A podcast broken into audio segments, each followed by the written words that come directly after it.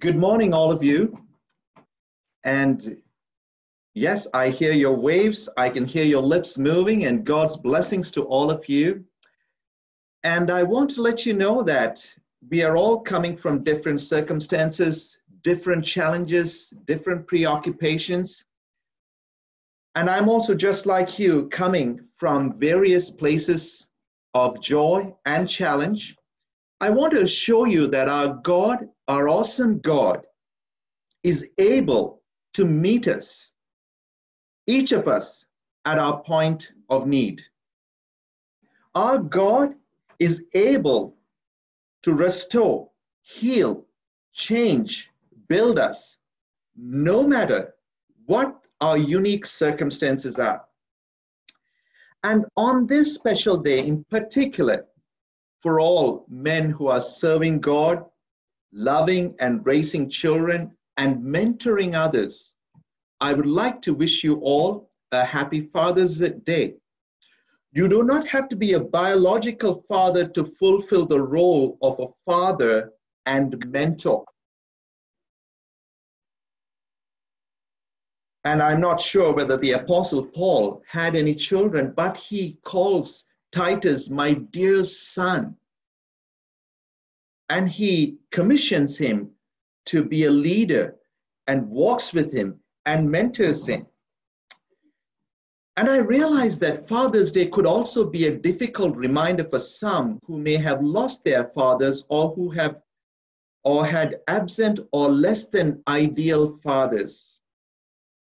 May God heal us from the hurt and bring us into a loving relationship with our Heavenly Father. And uh, as a father, I'm rejoiced to be greeted by my two youngest. My youngest daughter, who is 10 years old, uh, greeted me with a lovely card and said, Happy Father's Day. And my next year, 13 year old son made a painting, said, Happy Father's Day. And it thrills me that was this morning. But in the meantime, we want to be mindful of those who need prayers of healing. So, would you please join me in prayer as we go to our Heavenly Father? Our God, our amazing Heavenly Father, we worship you, Lord. We praise you. Thank you for giving each of us as believers the privilege to call you as our Father. Yes, you are our Father who loves us, forgives us, who provides, protects, heals, and leads us. You give us the peace we so desire and the very purpose for our lives. As we learn from your word, Lord, we welcome you, Holy Spirit, to teach us the truth from your word Help us to examine our hearts, listen to your voice, and obey you, Lord. I specially bring before you many special needs of those who may be missing their fathers or who may be hurt by the actions and or words of their fathers. Lord, we pray for healing. And Lord, we pray for forgiveness for us fathers who may have made mistakes or who may have hurt by the actions and or words of their fathers. Lord, we pray for healing for those who are hurting. Lord, we pray for forgiveness for us fathers who have made mistakes and who wish to be reconciled with our children and families. Lord, we pray for those in roles of parenting, leadership, and mentoring in this church, at workplaces, in the homes, that your wisdom, grace, and guidance will lead them.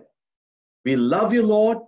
We worship you, and we commit this time in your hands.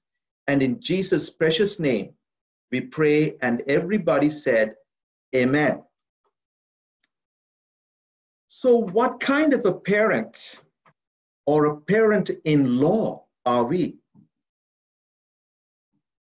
What kind of a mentor are you? Am I?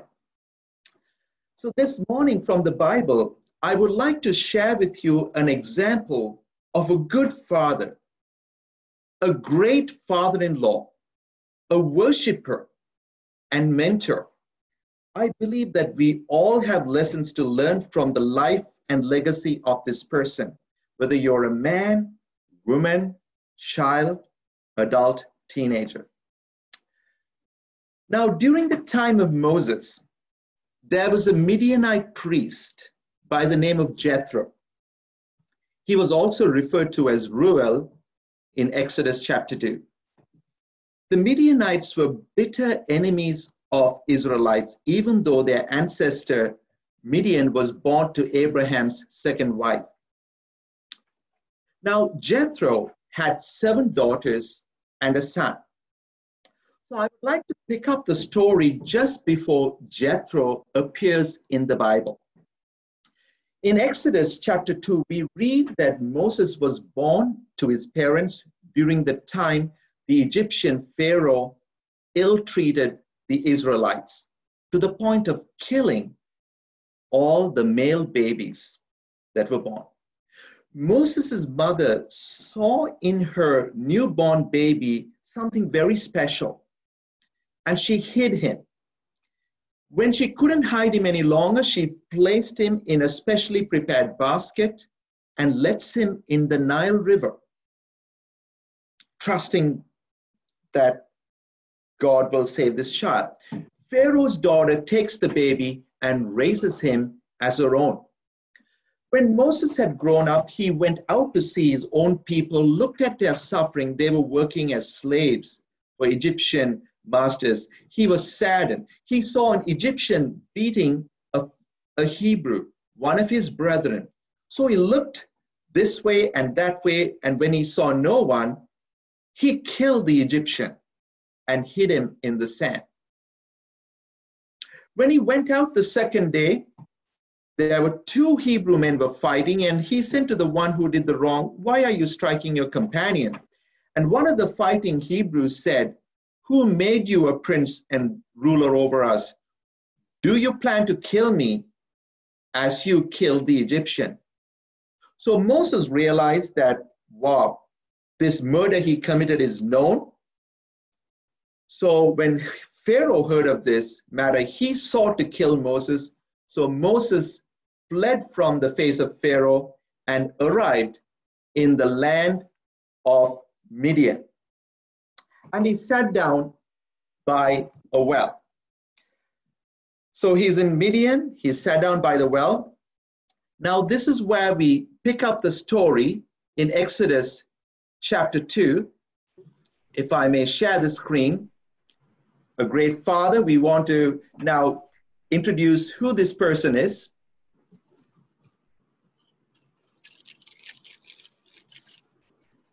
Now, the priest of Midian had seven daughters, and they came and drew water, and they filled the troughs of water to uh, feed their father's flock.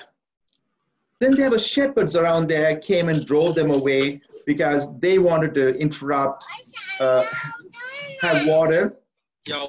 Um, and so Moses drove them away, stood up and helped them and watered their flock. When they came to their father, so when the daughters came back to their father and said, uh, Father, the father said, Jethro, how is it that you have come so soon today? And they said, An Egyptian delivered us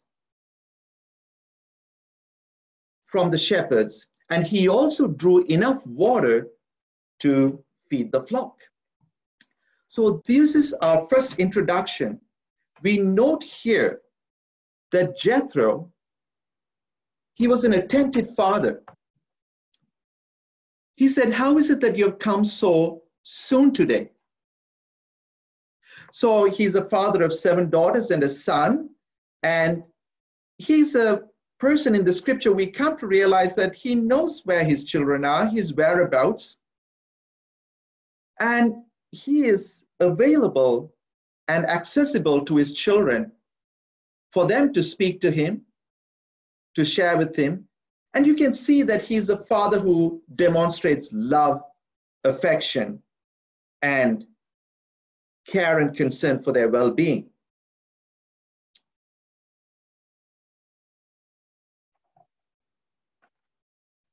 As we move on, now we are living in a day and age where we are preoccupied with many things work, life, family members, parents, grandparents, co workers, siblings.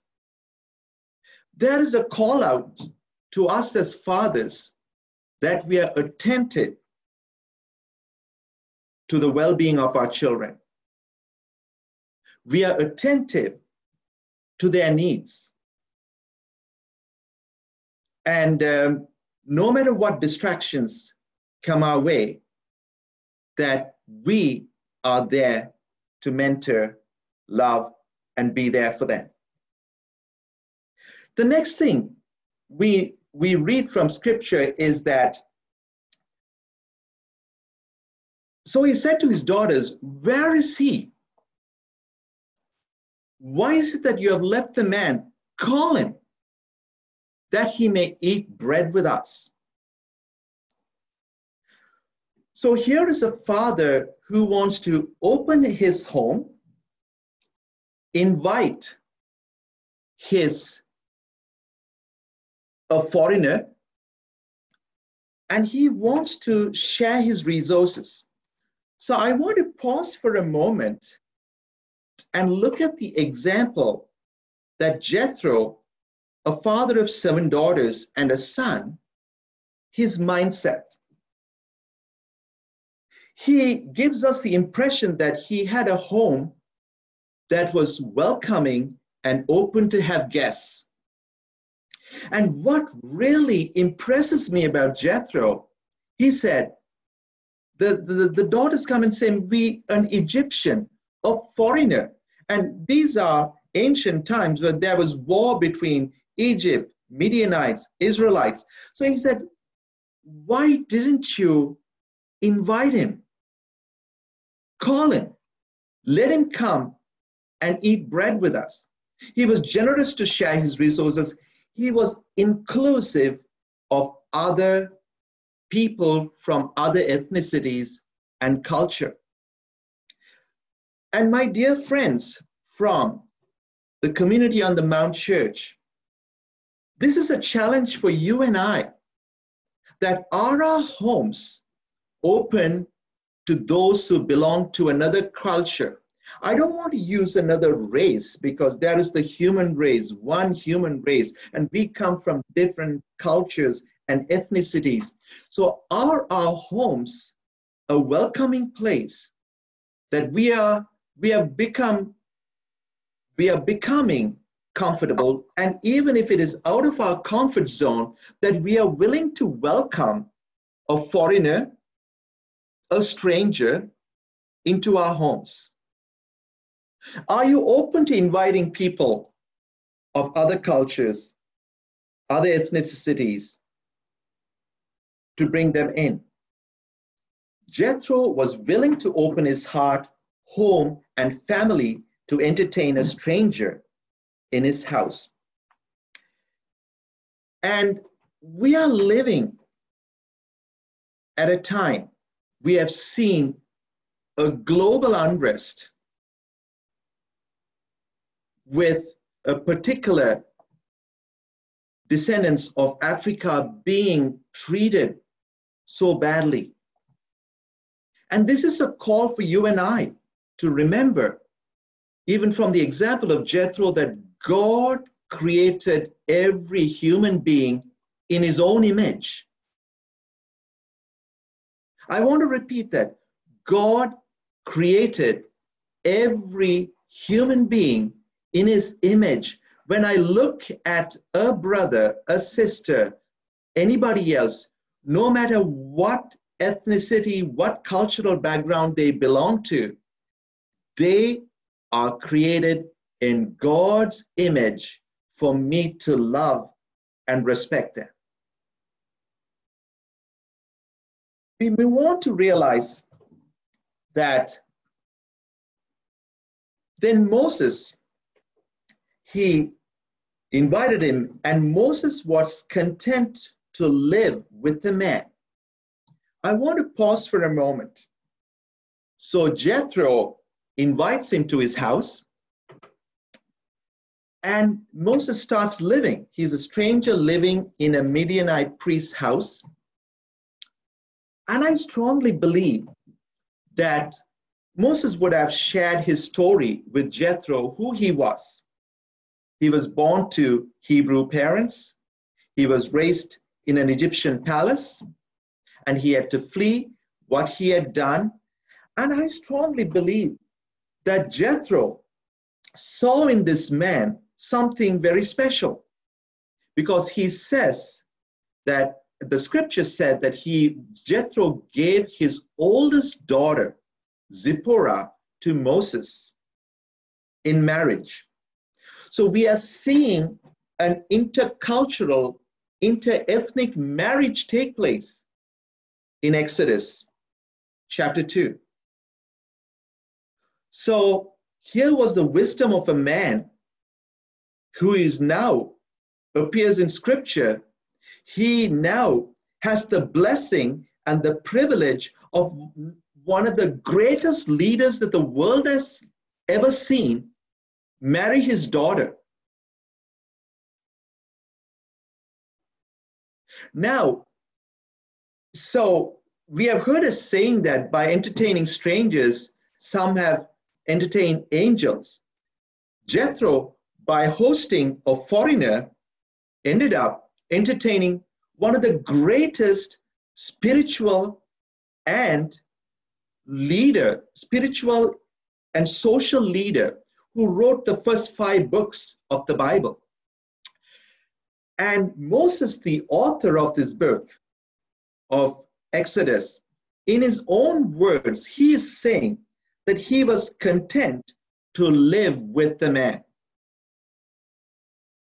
So Moses' experience was that he was happy to be under his father in law's house. He was happy to look after his sheep for 40 years. So, my question to you is Are you a father or father in law who makes others around you feel contented? Because we have heard of daughters in law, fathers in law who said, Oh my goodness, it's so hard to please my father in law or mother in law. Uh, I cannot do anything right. They feel so lacking in something. But here we see a man who's setting an example where a foreigner says that I was content, I was happy to be in this house. So may God work in and through us to become the father, the mother, the father in law, the mother in law who evokes contentment in the people who are around us. So a question you can ask us, we can ask ourselves is, are you a father or father-in-law who makes others around you feel contented? Or are you someone who makes others feel that they lack something and make them feel discontented? Scripture says godliness and contentment is great gain. gain. Now, so Moses is spending his next 40 years looking after his father in law's sheep. And uh, he would live with his wife and the rest of Jethro's family in Midian, serving as a shepherd. Acts chapter 7 29 describes this time saying Moses fled and became an exile in the land of Midian, where he became the father of two sons. God would use these quiet years to prepare Moses for his future calling. Moses would one day lead people, not sheep, bringing the Jewish people from slavery into a new land. To be in a job or career for 40 years is a huge tenure for anyone. to look after the father in law's sheep for 40 years, and for Moses to say that he was content to live and work for the man is a big credit for Jethro as well. Could we as men, fathers, managers, grandfathers become the type of men where others would say they were happy and content to be around us, work for us, or even live with us? So Moses spends the next 40 years looking after his father in law's sheep. And one day, God gets his attention through a burning bush and speaks to him. God calls him and commissions him with the task to deliver his people, the Israelites, from slavery. Moses gave many excuses, requesting God that he was not the person, but finally he consented. Why God chose Moses is a message for another time. Moses goes back to Jethro, his father in law, and tells him.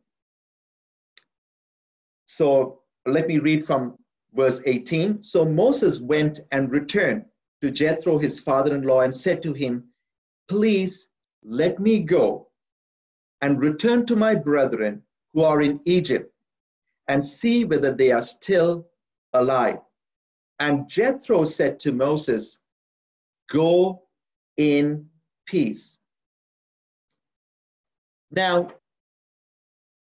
I would say that I've known several very possessive fathers who have a hard time releasing their son or their daughter, even mothers and fathers.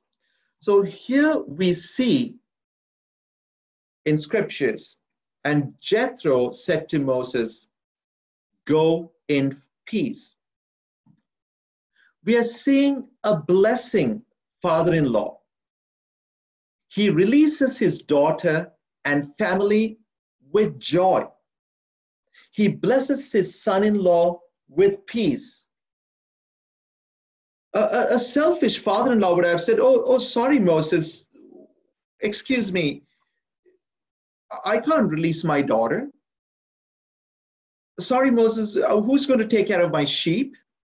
Um, and your children, are you sure you're going to be safe? Uh, you murdered a man. Are they going to kill you? Are you going to be okay?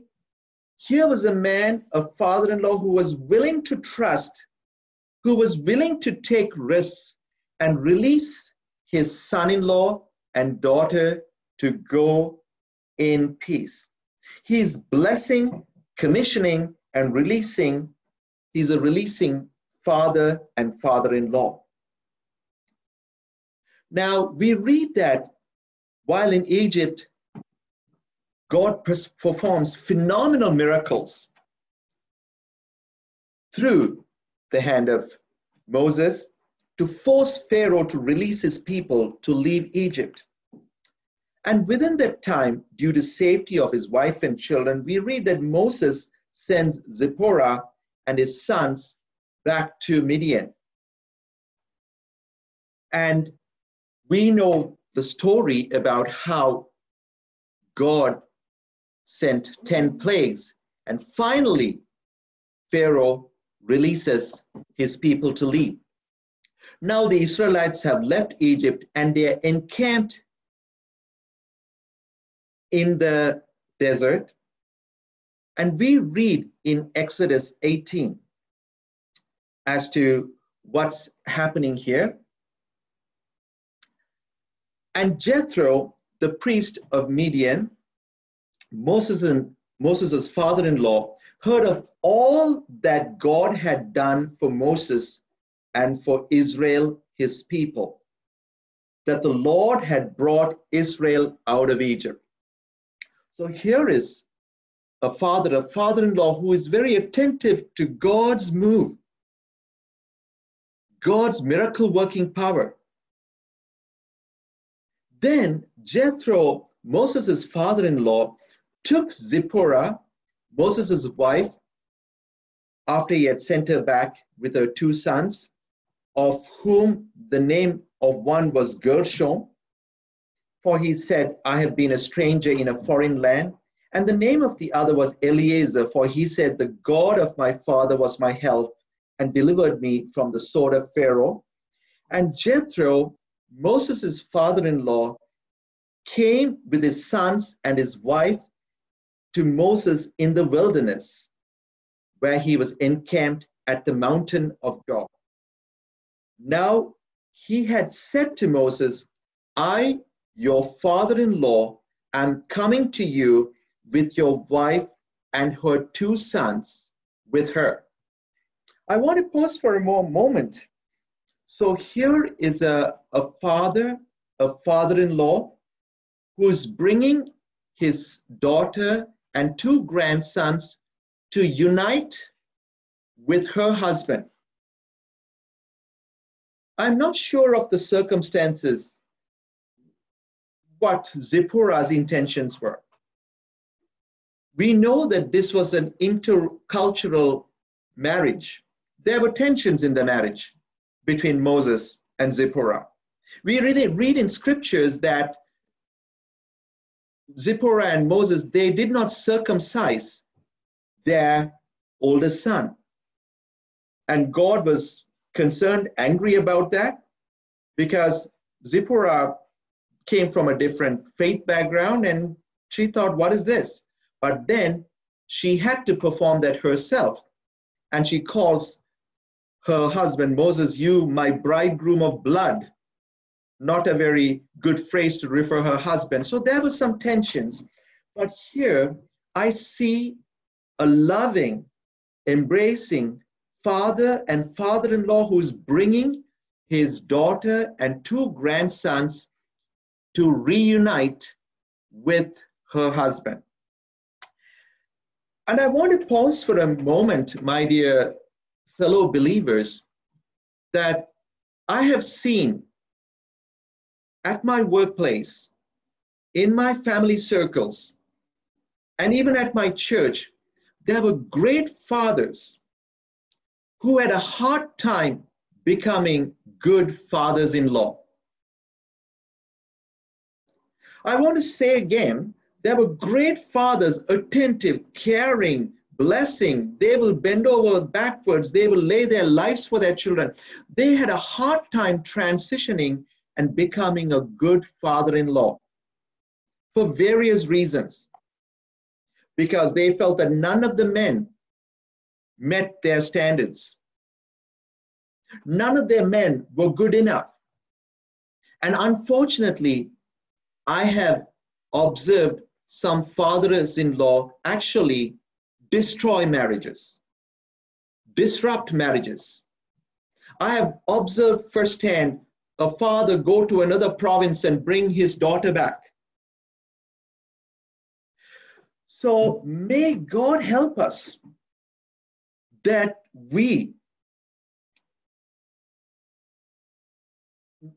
become fathers who unite.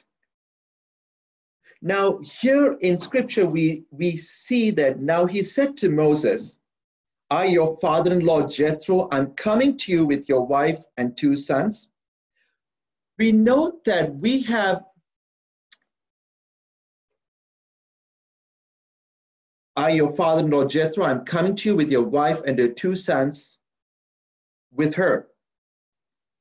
Here we see a uniting father-in-law, a father-in-law who desires and delights in seeing unity in the family.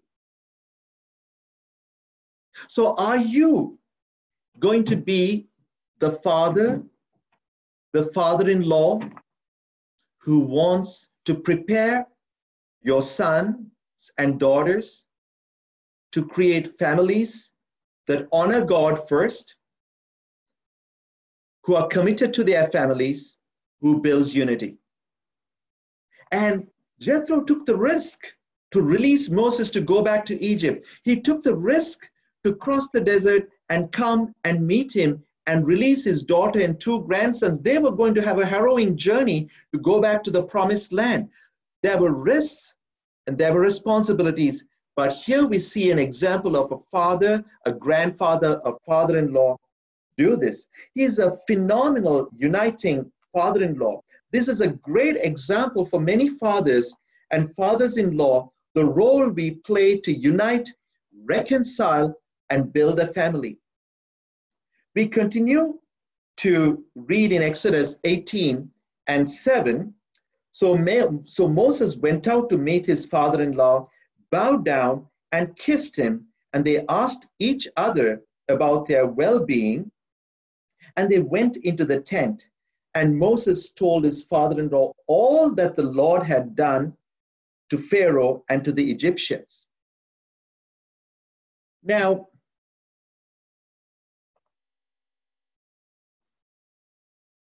and all the hardships that they had come upon on the way and how the Lord had delivered them, then Jethro rejoiced for all the good which the Lord had done for Israel, whom he had delivered out of the hand of the Egyptians. We see in this reuniting encounter that Jethro was a uniting, listening father in law. Now, I want to bring back um, and share with you a picture of a Jethro that was two generations away from me. Now, this is the picture of my mother's family.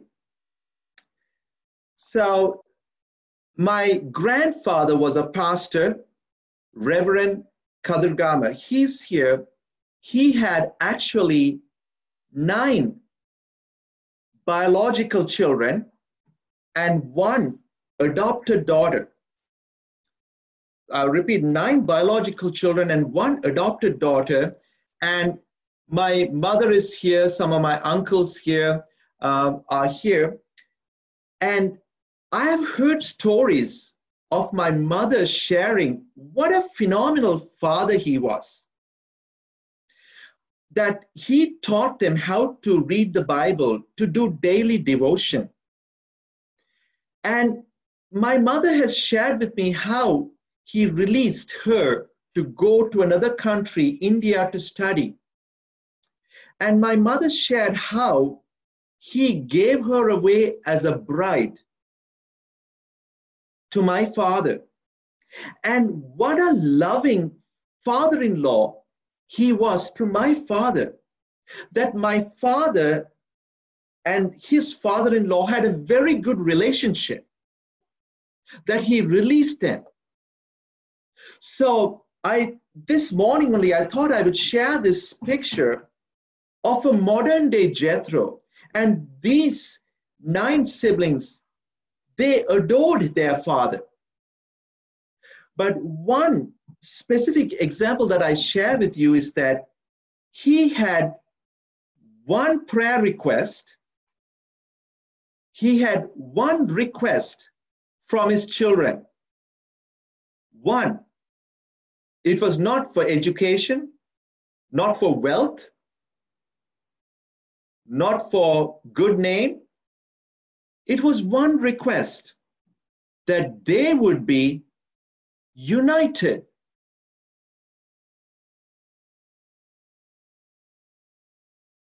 That was all his request, that you will be united. And God answered his prayer. God honored his prayer. This picture is many, many years old. So I want to go back and say unity is modeled, unity is observed, unity is hard work, unity demands humility. In the church, God wants unity. Pastors want to see a united church. But if we all come with our own views, own agendas, and we are going to run away when if we cannot bend and accommodate, it's going to hurt us. It's going to hurt the family. It's going to hurt the church. So it's my prayer and wish for you as your congregation, as family, that we pray for unity as Jesus Christ in his prayer in John chapter 17 unity was a main theme. So moving forward, we see that Jethro was a man who was attentive, who was um, inclusive, he evoked contentment, he blessed and released, he was a man who prayed for unity, and we hear that. Now, imagine a modern day father in law taking his daughter and grandsons to see and unite them with her, their husband. The conversations could have been gone in so many directions. Come on, Moses, you left your wife and children here. Uh, what's your priorities? Is it marriage or mission? But here, the first words of Jethro was, Moses, I heard that the Lord has been with you, that he has rescued you. Tell me what the Lord has been doing in your life. This is a lesson for us fathers, fathers in law, that we listen to what the Lord is doing in our children's life, that we would give them an opportunity to share what the Lord has been doing in their life. So Moses told his father in law all.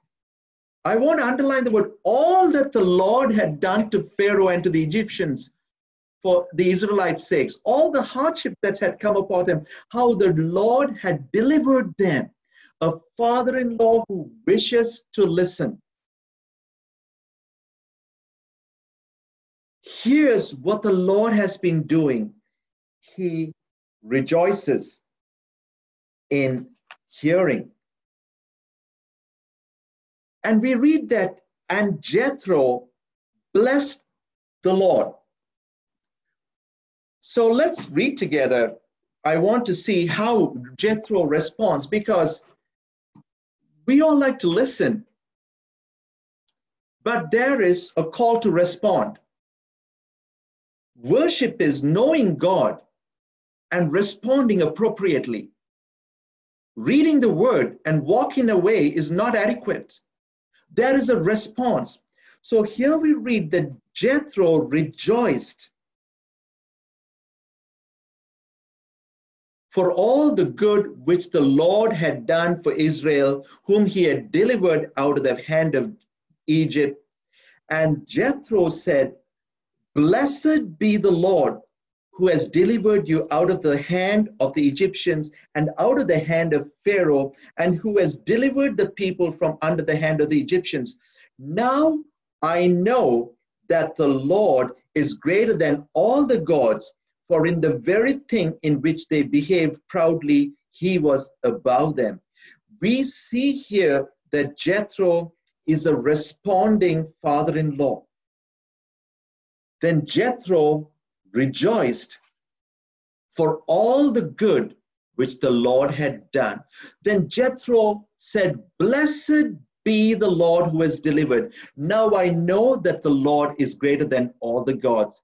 He listens, he hears, he doesn't stop there, he responds. His response is one of rejoicing, one of praise, and one of acknowledgement that Lord God exists I need to respond that the Lord is great. That the Lord is great. He is a responding father in law. We continue to read in verse 12 that Jethro, Moses' father in law, took a burnt offering and, and other sacrifices to offer to God. And Aaron came with all the elders of Israel to eat bread with Moses' father in law before God. So we read that he is a worshiping father in law. Don't be secretive about your worship. Let your children, your grandchildren see and know that you are a worshiping God. He said, Blessed be the Lord who delivered. Now I know that the Lord is greater. And he took burnt offerings and sacrifices to God. His worship cost him something. Here is an example of a model who's saying it cost him something. Worship, praise, cost, time, talent, gift, resources. May we become, through the power of the Holy Spirit, fathers, mothers, mothers in law, fathers in law who worship, who unite, who listen, who respond, who embrace. Finally, I'm going to wrap it up. We see here another important role that Jethro plays. And so it was on the next day that Moses sat to judge the people, and the people stood before Moses from morning until evening. So when Moses' father in law saw all that he did for the people, he said, Moses, what is this thing that you're doing for the people? Why do you alone sit and all the people stand before you from morning until evening? Jethro was concerned for his son in law. He saw a process that concerned him. And Moses said to his father in law, Because the people come to me to inquire of God, when they have a difficulty, they come to me, and I judge between one and another, and I make known the statutes, commands of God, and his laws. So here was a man who had met with God, who was wise. But I want you to listen to this example. Jethro met God through Moses. Jethro met the God of the universe, the creator, the mover, the redeemer, the deliverer, the God through Moses. But just because we are followers of God doesn't mean that we know it all. Doesn't mean that we can learn from a new believer, that God can counsel through the teaching of a new person. So let's see what happens after this. So Moses' father in law said to him, The thing that you do is not good. Both you and these people who are with you will surely wear yourselves out. You're going to get burnt out. So we have pastors, sometimes we may have pastors who are working 60 hours. They think that they have to go to the hospital, they have to visit people, they have to care for people. If they are going to do all the work, they are going to get burnt out. They are going to fall sick. They are going to get discouraged. That is not God's will and plan for us. So here he said, Listen now to my voice. I will give you counsel, and God will be with you. stand before God for the people so that you may bring the difficulties to God. And you shall teach them the statutes and the laws, and show them the way in which they must walk and the work they must do. Moreover, you shall select from all the people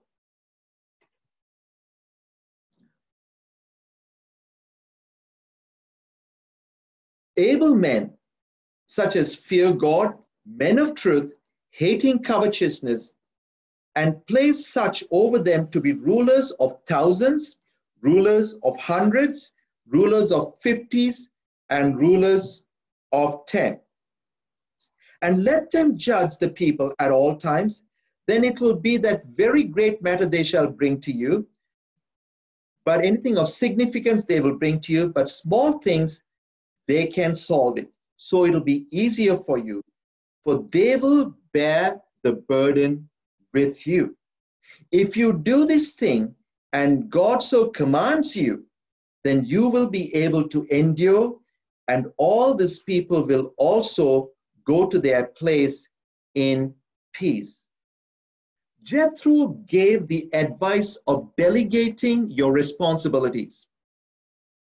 In your company, in your family, in ministry, we are not supposed to do everything by ourselves.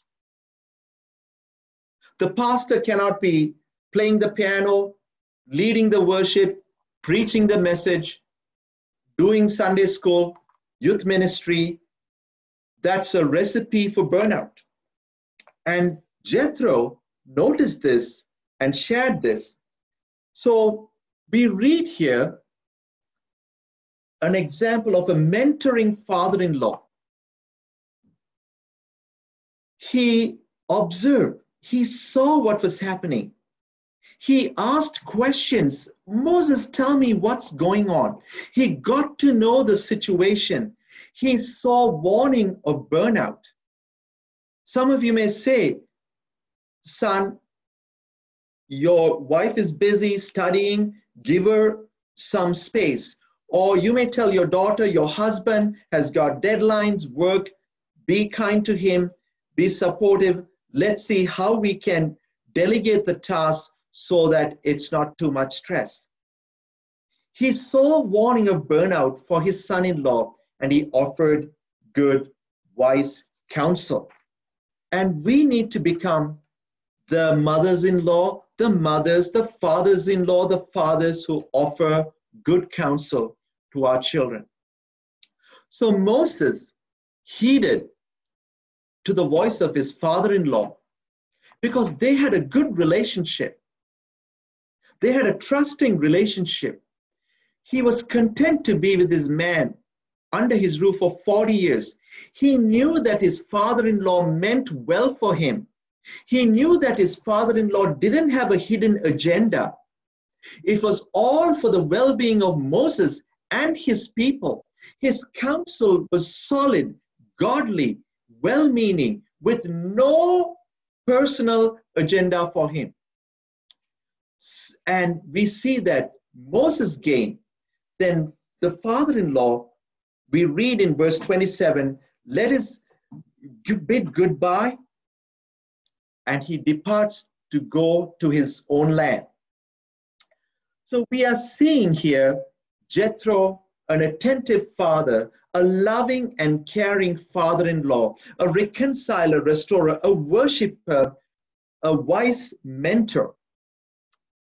And it is a great example for you and I to learn from the life of Jethro that through the power of God's Holy Spirit, through our discernment to welcome a stranger, to be a hospitable father, father in law, who is willing to connect with people who are from other cultures.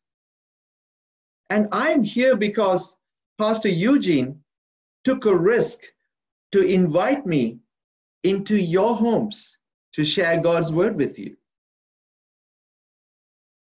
to invite somebody who belongs to another ethnicity, another culture. But God's kingdom, because I have been blessed by you, and in, in God's kingdom, blessings come from every believer who loves the Lord. So may God help us to be God honoring parents, attentive, loving, contentment evoking praising and worshiping men and women. Let's go to the Lord in prayer. Thank you, Lord Jesus, for being with us,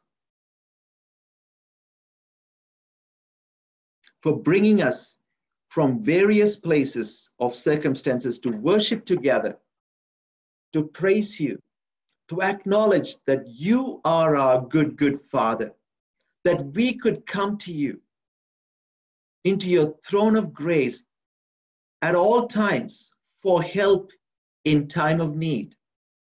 Lord, that you're a father who would never leave us nor forsake us. We thank you for your promise. Father, this morning we looked at the example of your servant Jethro, who welcomed a foreigner hosted a foreigner, gave his eldest daughter as a bride to a foreigner, then reconciled and came to know who the real God was and responded in praise and worship, then he also listened to the wisdom you gave him to mentor Moses. So, Father, we pray that you would fill us with your Holy Spirit. Lord, we pray that you would give us the capacity to open our hearts to people who belong to other cultures, that we would open our homes to invite strangers and guests, that we would open, that you would enlarge our hearts to love and be patient with our sons and daughters, with our sons in law and daughters in law. And Father, help us to know you, the real God, and to respond in worship, adoration, and service. Be with us and guide us, Father. And I especially pray for all who are here and the homes that they are coming from, that your peace that passeth all understanding will rest in their homes, that your presence will be with them. In Jesus' holy name we pray. Amen. Thank you, Pastor Eugene and Pastor Daijo.